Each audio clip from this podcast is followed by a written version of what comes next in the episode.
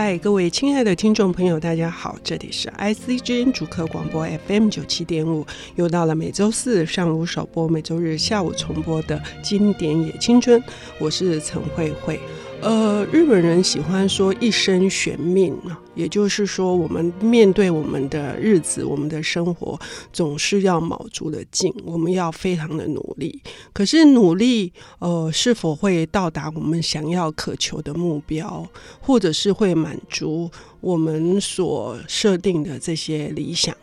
梦想会是一种幻想吗？呃，在很多的小说里面。呃，有各式各样的探讨。而今天我们请到的领读人是呃小说家，出版了《溢出》以及《染》以及散文作品《不安全的欲望》，同时他也是知名的译者叶嘉怡，来为我们介绍这一本我们已经介绍了非常多次，但是依旧还是要探讨他的作者。嘉怡你好，慧慧姐你好。刚刚已经说啊，这个作者已经就是在我们的节目里面登场数次啊，可是很多领读人不由自主的会被他吸引，然后很想谈他。这是很了不起的一个作者。对，我觉得梦若真的很神秘耶，他的作品就是，其实你可能第一次看的时候，并不觉得他的作品里面有发生什么很戏剧化的大事件，通常不会那么戏剧化，都是很生活的事情。可是他就是会让你很想要一直去看，反复去看，然后去感受到那里面的一些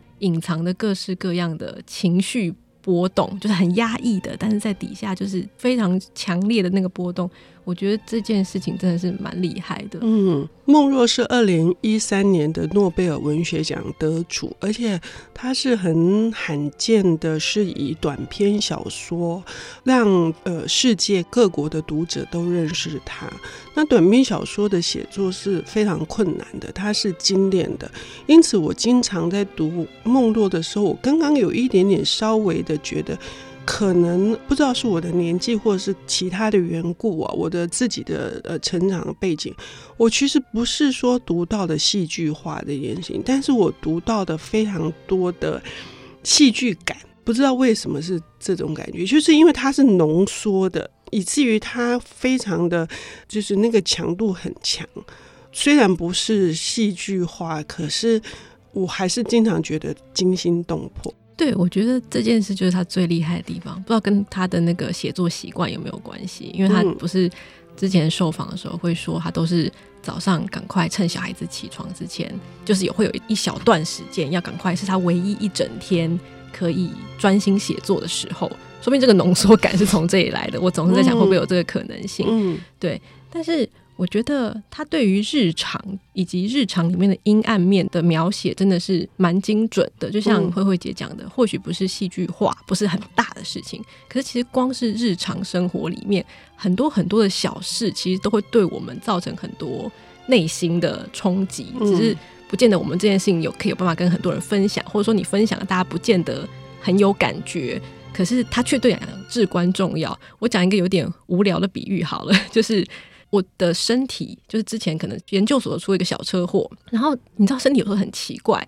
你可能只是一个地方撞到受伤，嗯、然后一开始没怎么样，然后过了一段时间之后，它竟然从比如说骨盆这边一路往背延伸，然后到肩膀、到大腿、到小腿，然后到最后变成我整个左半边的身体都变得很没有力气，很难使力，然后去看各式各样的医生，你都就是好像没找不出原因来。就是无法精确解决它，可能哦按摩放松一下会好一点，但过一阵子立刻又复发或怎么样。这件事情延续了我大概至少三四年，非常非常困扰。可是你去跟别人讲的时候，别人会觉得哦，那你就去看医生呐，那哦好辛苦哦。对别人来讲好像是一件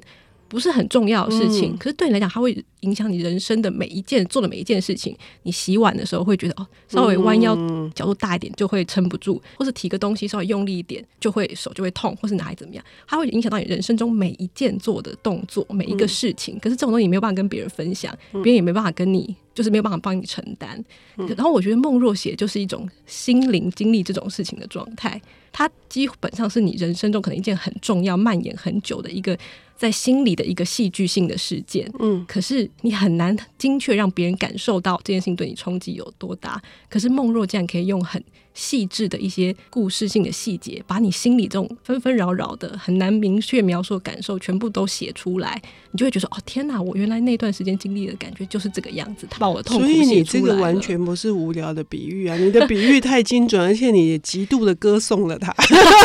对，我就是对梦若非常有爱。OK，好，这真的是一件呃相当微妙的事情，因为。真的是日常的这个点点滴滴所发生的一些瞬间也好，或者是某一个状态下面的那些情绪，很难用语言来表达。可是他以文字里面去呈现，我觉得他那个精准，有时候会到达你觉得冷酷的这种层面，那我们今天介绍的这本书是叫做《亲爱的人生》嘛？是我刚刚一开始说就是要拼了命的，就是这个 Dear Life 也有一个这个意思嘛，就是拼了命的、卯足了劲的、用尽全力的奔跑的事情。可是，在梦若写起来，在这本书里面，你好像会觉得这些人最终。并没有得到他们要的东西啊！可以请嘉怡给我们讲，就是因为它是短篇小说集嘛，呃，哪些篇章特别的使你受到很大的冲击？我觉得，因为呃，《亲爱的人生》这本短篇小说集是梦若在一九九三年出版的作品。呃，二零一三年，抱歉，嗯、就是跟他诺贝尔得奖的同一年出的作品。嗯，嗯，然后里面有一篇作品是他号称是封笔作的作品。嗯，所以在他一个人生这么后面的阶段写出来的作品，我觉得他有一种某种总结跟回顾的意味。嗯，那拼了命这个概念，就是 Dear Life 这个拼了命的概念，我自己读到的，在这本小说集里面有两个方向，嗯、一个是拼了命，但是失败了。嗯。然后，可是你回头终于知道自己也许失败的问题是什么。嗯，你不见得能够解决，但至少你能够得到某一种理解。然后另外一个方向是有一些关系，你拼了命的想要跟某个人亲近，嗯，但到最后你会知道，其实你们早就拥有过最好的了，嗯，而你也可以慢慢接受这件事情，嗯，对。所以我读到的是这两个方向，嗯，像第一个关于。你拼了命，但是失败了。嗯，我觉得是梦若一直以来很多作品里面蛮常出现的主题，就是关于说，因为他出生在一个小镇，嗯，小镇里面人往往有很多想要逃出小镇的梦想，想要去追逐更开阔的人生。嗯，可是这个梦想通常大部分大概百分之九十九都是失败的。那梦若很认真的去帮这些人，包含或许帮助他自己，去记录下这些失败的过程是什么？嗯、那其中一个很著名的例子，就是这本《亲爱的人生》小说集里面的彩丽场。嗯，彩丽场这个故事，慧慧姐好像也蛮喜欢的。我很喜欢，我非常喜欢。对，就是这个故事，我觉得蛮厉害的。它状似好像用很平淡的口吻在描述一个故事，嗯、但他其实总结了一个人。从不甘于自己的平淡人生，嗯，然后到他想要追求梦想，然后到最后失败幻灭，然后再回头去检视的这个过程。那他其实大意是说，有一个女主角，嗯，她跟着妈妈，因为妈妈跟别的男人谈恋爱了，决定要离开爸爸，所以女主角就跟姐姐一起跟妈妈去跟那个男人住这样子。然后到最后却因为发生了一个很冲击性的事件，就是因为呃女主角的姐姐。在彩丽场，就是他们住在彩丽场旁边，嗯、然后他们在彩丽场那边的水池那边淹死了，嗯，所以妈妈最后就是决定回到正常生活，嗯，表面上看起来只是一个好像外遇失败的故事而已，可是他其实用很多细节去铺陈，说这个梦想是怎么样的发端，嗯、怎么样的幻灭，嗯、以及这个作者最后回头去找那个象征着梦想的那个妈妈外遇的男人的时候，嗯，发现那个男人其实真的就只是一个。很平淡无奇，住在附近一个一个普通男人的时候，他们才发现所有的梦想的问题，并不在于追逐梦想，或是你追逐梦想失败，而是我们怎么去在幻想中建构梦想这件事情的过程。嗯，我说读这些书这些篇章，我经常觉得非常冷酷。然后看似是很无情的去戳破一个气球，可是仅止于此吗？梦若他到底要显示些什么？在他这一篇封笔之作里面，我们要休息一下，等一下回来。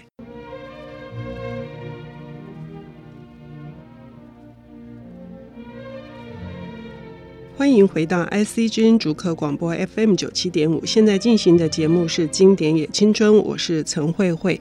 呃，我们今天邀请到的领读人叶佳怡，最近出版了他也很重要的译作，他是小说家，也是散文作者。那这本《母爱创伤》也探讨了非常多，呃，我们童年时期的这个母女的关系。而他今天介绍的，呃，这一本诺贝尔文学奖得主。孟若，爱丽丝·孟若的《亲爱的人生》，尤其是刚刚谈到的这个彩丽场这篇文章，呃，事实上也把这个母女的关系也带到了一个，就是说特别让我们去从这个关系的拼了命，或者是这个妈妈的外遇，她也拼了命想要去触及她理想的人生这件事情，我们可以再稍微深入的去理解一下。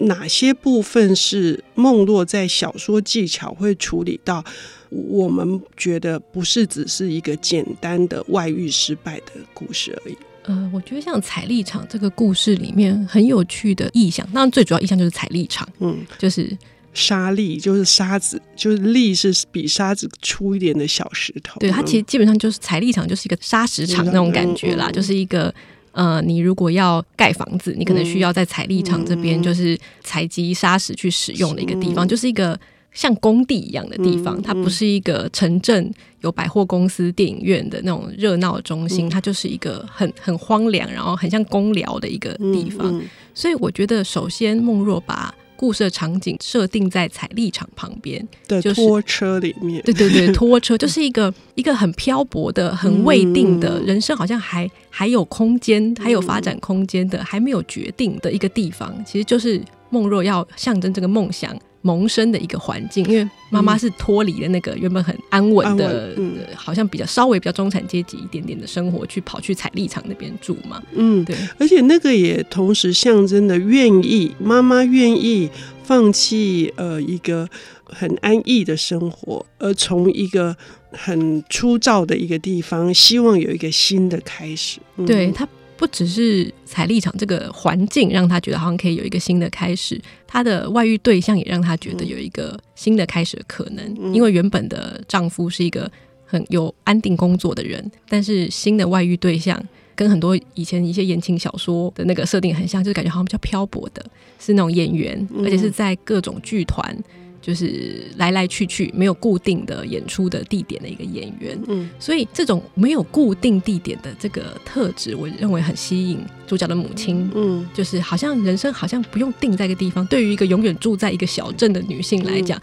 这个能动性是让他羡慕的。嗯嗯嗯嗯，但其实对那个男人来讲，这个可能并不是他追求的，他可能只是刚好走向这条道路这样。嗯，那我觉得孟若在描写这个男人的演员身份的时候，有一个桥段写的令我印象非常深刻，他就讲到说，因为那个男人去马克白，就某一个剧团要上演马克白，那男人去演出里面一个鬼魂的角色。那梦若在谈到这个段落的时候，他是这样说的：这个角色叫班哥，是马克白里面的一个死去的将领。那这个班哥的鬼魂呢，有些剧团会把他演出来，就是会让他用人形化的方式出现。有些剧团可能不会让他人形化，所以可能只在后面就是放出声音就好了这样子。嗯、但这个剧团呢，他们希望是人形化出现。嗯、那刚好尼尔就是妈妈的外遇对象，身材蛮合适的，嗯、所以就演出了这个看得见的鬼，嗯、这个看得见的班戈。嗯，所以其实我觉得梦若用这个桥段，其实就在暗示说，尼尔这个角色在这对母女的人生当中，其实也就是一个看得见的鬼而已。他其实是他们的一个梦想、幻想的一个实体化。嗯。他们也许并不真正了解尼尔，他们只是把他当成一个梦想的寄托。我记得里面还有一个很小的桥段，是在讲到说，那对就是女主角跟她姐姐，嗯，还曾经在雪地里面就堆雪人，堆出一个尼尔，所以尼尔一直是他们创造出来的一个梦想，嗯、而且是一个很容易融化的梦想，嗯、是一个雪人。所以我才刚刚讲到说，当故事结尾，一切事过境迁之后，当女主角再跑去找这个尼尔，已经过了多年之后了。他发现尼尔跟他想象中根本就不太一样，嗯、是一个很普通的人，而且对这对母女来讲如此重要人生经历，在那个男人看来似乎也是微不足道的一个、嗯、一个小事情。当然，他也没有轻蔑的意思，只是，只是一桩运势。对，真的就是一桩运势。嗯、所以，其实那个梦想的放大是在尤其是那个母亲的心理被被极度放大了。在实际上，或许并不是表面上看到的那个样子。嗯，对，嗯，所以这里面还有一件事是，他最终为什么要决定去找这个男人？还有这个男人原来就住在他不远的地方，也就是说，他在心里面，因为那个刚刚有说一个冲击性的意外，呃，使得他的人生改变了。因为这个不是悬疑小说，不是推理小说，其实我们可以再深入的聊一下。因为呃，他这个安排，我觉得梦若是非常的精彩的，而且嘉怡也可以解读的非常好。就是为什么需要安排那个意外是他的姐姐溺溺水溺水死在那个彩立场的那个水池里面？这个也是使得这篇故事会让大家。就让读者让我会倒吸一口冷气的，他到底那又是怎样的一个象征？我觉得，嗯，梦若在这篇作品里面，这个意外安排真的是蛮厉害的。嗯、当然。在卡洛就是这个女主角的姐姐溺水死掉之前，母亲跟那个外遇对象其实中间就已经出现很多嫌隙跟问题了，已经铺陈了一阵子。所以卡洛的溺死其实只是一个最后骆驼背上最后一根稻草而已。但这个稻草之所以很重要，是因为它反映出了主角心中的那个黑暗面。嗯，我觉得梦若把那个黑暗面。呃，我先重新讲到说，这个黑暗面的意思是说，当主角发现卡洛掉进水里面的时候，嗯、他有一段时间没有立刻去告诉他的妈妈跟尼尔，他本来应该要赶快去求救的，叫他们赶快来把卡洛救起来，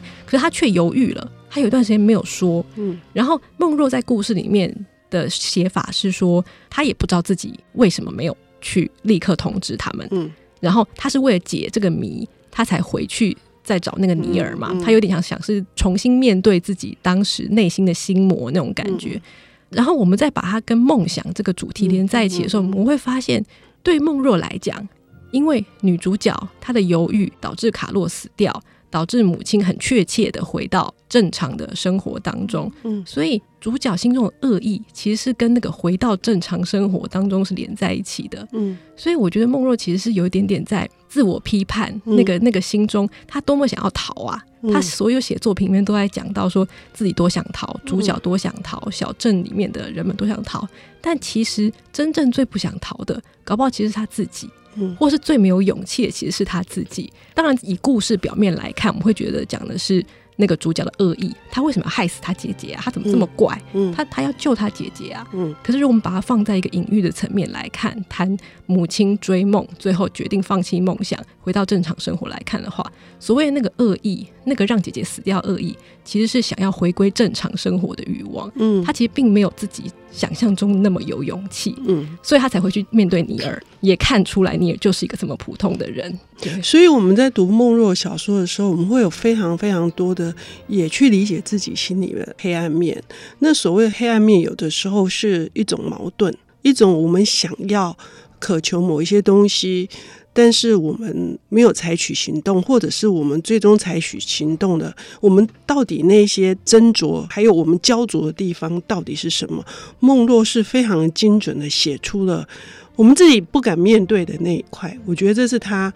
呃，今天真的非常遗憾，因为我们本来要谈三篇文章哦，可是你看，光是一篇短篇小说。嘉怡就可以告诉我们，它有多少的那个层面。我们可以看表面，我们看第二层，我们看第三层。这个也就是一个真正的作品，就是小说作品能够呼唤、去召唤出我们更多的一些思索。呃，它的功力所在。所以抱歉，嘉怡，我们今天只能谈这篇小说。不会，不会，没有关系。你另外两篇的篇名想要介绍给听众朋友的，你也说一下。呃，其实我很推荐，就是《拼了命》这本短篇小说集最后的三篇小说，就是孟若以自己的人生故事改编的。我觉得他写的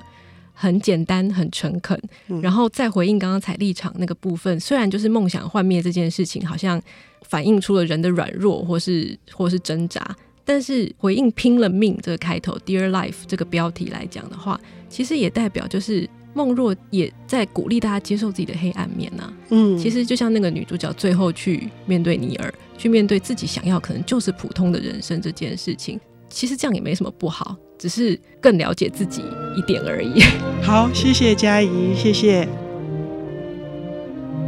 本节目由 IC 之音与瑞木读墨电子书联合制播，经典也青春与您分享跨越时空的智慧饗宴。